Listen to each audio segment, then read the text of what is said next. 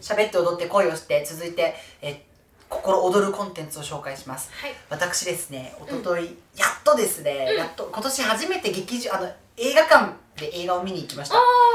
であのちょっと時間が空いたからどうしようかなと思ったら、あ今ちょっとお金あるし久々に映画と思ってずっと見たかった「えうんウエストスタイドストーリー」あ見てゆうきくんも見たいのましたそうだよそうだスピルバーグだよね噂通り本当良かったです本当よかった私ウエストスタイドストーリーあのブドウドウェイのバージョン見たことがなかったから、うんあのー初めてのウエストスタイドストーリーだったんですけどだから舞台との比較はどうしてもできないっていうのはうんうん申し訳ないんですけど、あのね詰まるところはいやっぱりあの、はい男はバカっていうところにたどり着きましたねあのー全部女性はあれですよ被害者まあそうかもねあの話全部男が男の意地で空回り男の意地でそうだね全部悪くなっていくのそりゃそうだね女の子はニューヨークに受け入れてるの男はプエルトリコ帰ろうよっていうのああとかそうだねもうそういうねなんつうのかなこう順応もちろんプエルトリコも恋しいよだけど生活するならやっぱり「あなくてベネガメー」でニューヨークじゃんっていうもういいじゃんニューヨークもこういうところあるじゃん行きやすくなってんじゃんってプエルトリコはいつまでたってもこういう問題あるのよってういう女の子とんうんいやいやいやアメリカはこういうもう荒探しばっかしかしない男の子うーんっていうなんかそのが全部それなの。で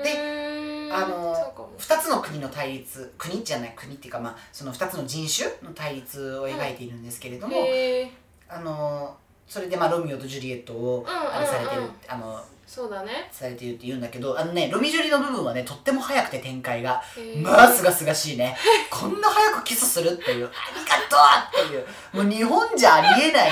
スピード感で恋愛が進むから、せっかちとしてはね欲求不満のせっかちとしては嬉しいもうこんなサービスの映画ないわよほんとよかったでもうメロメロでねあの、トニーくんう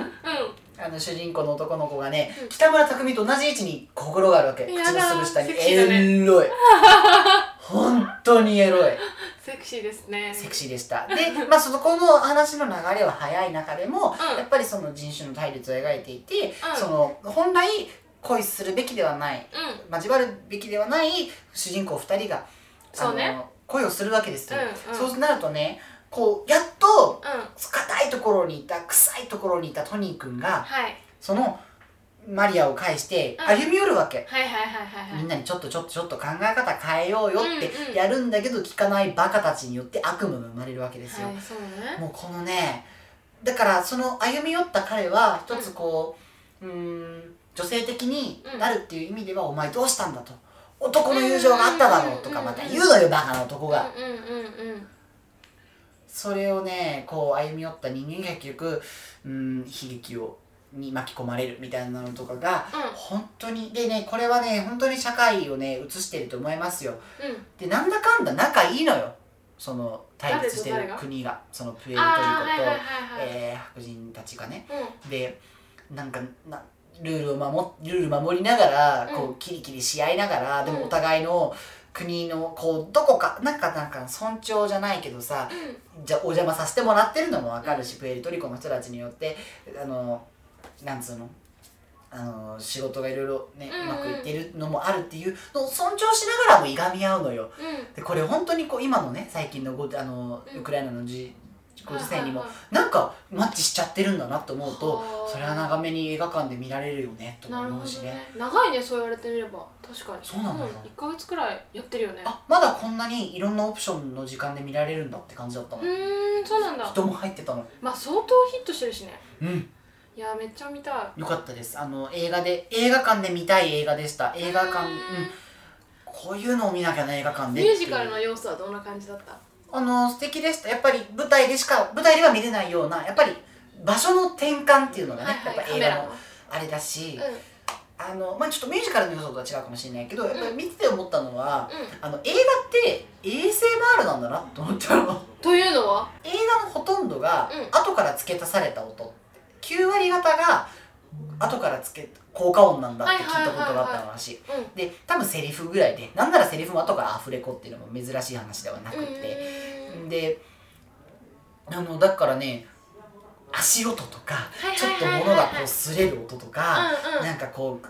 ドアのカチカチとかうんそれぞれの素材の音がもうね説明される必要なくその場、うんそのご時世、うんそのうん歴史背景とかが音で十分伝わってくるのすごいね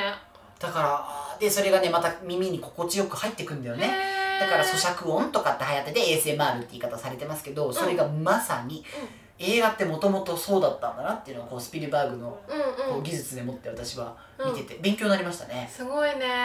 っぱいいスピーカーがある劇場でそういうのを見ると確かになあそういうの伝わってくるよねっていう、うん、そういう意味でも映画館で見たいねみたいです。うーんでもとっても良かったなあ、へうん、やっぱいい賞もたくさん取ってるみたいだしねーねもうこん今年すごいのではないあれはあのねブロードウェイがうん最後うん実写化されたのってキャッツが終わりだ最後だったのそうなんだ私の知るところではね、うでキャッツは大失敗に終わって、んうんうんそうだねであの私も見に行った時にもう爆笑が絶えなかったの もう感動するシーンでも爆笑が絶えなくて、う確かに笑っちゃうのよんうんで最後にひどすぎてスタンディングオベーションだったのうちの劇場で、うちすごいのね劇場とかの映画館ですごいねそんなことあるんださそのキャッツをブログした YouTuber うんのブログでも、みんなスタンディングオベーションして んのそうなんだひどすぎてどどこでもみんななんて皮肉な国でしょめちゃくちゃでもたそれはそれで私は人を楽しませているなとは思ったんだけれど、うんまあ、実際にいキろャんッツ見たのアメリカアメリカで見たの私はあそあうだそうからそういうのもあるかそうで最低賞とか取ってさうんうんなんならその後ジェームス・コードンとかがさネタにしたりとかすうるんのよ、うんアカデミー賞で服の C 猫の服着て、うん CG と言ったら私たちですとか言って ネタに CG もひどかったっていう噂だったうんうんうんうんそうなんか余計にねいやさすがにねっていうなんかそれがまた塗り替えられてブロードウェイ、あのースピルバーグによってねうんウエストサイドストーリー本当に今やるべき作品だったんだろうなって思うとうん良かったですよ面白いねあとほらトランプがねうそんのメキシコの国境とかそうはいいうこはといになはっいたから、はいはいまあそういうのもあるか特に BLM もあってねうあのしかもさ今映画ってさ白人だけではダメでは黒人とか、まあ、そういろんなあ人るね種を入れなきゃいけないって、みんなこうクソ真面目にんやってますねやってるじゃルないールがねまあでも映画の性質上プエルトリコ人たくさん入れなきゃいけないからうんこ う昔の価値観を移すんだけれど必然とちゃんと今のレギュレーションにもはい従はいはっいてるはいっていうこれはすごい頭いいね都合のいい作品だったねそうですと思っ都合のいいて確かにあのうんまさにうん現代社会なんじゃないかとなるほど思う作品だったのでほんとよかっへたえすっごいよかった映画館行きたいうんぜひ見てくださいわかりました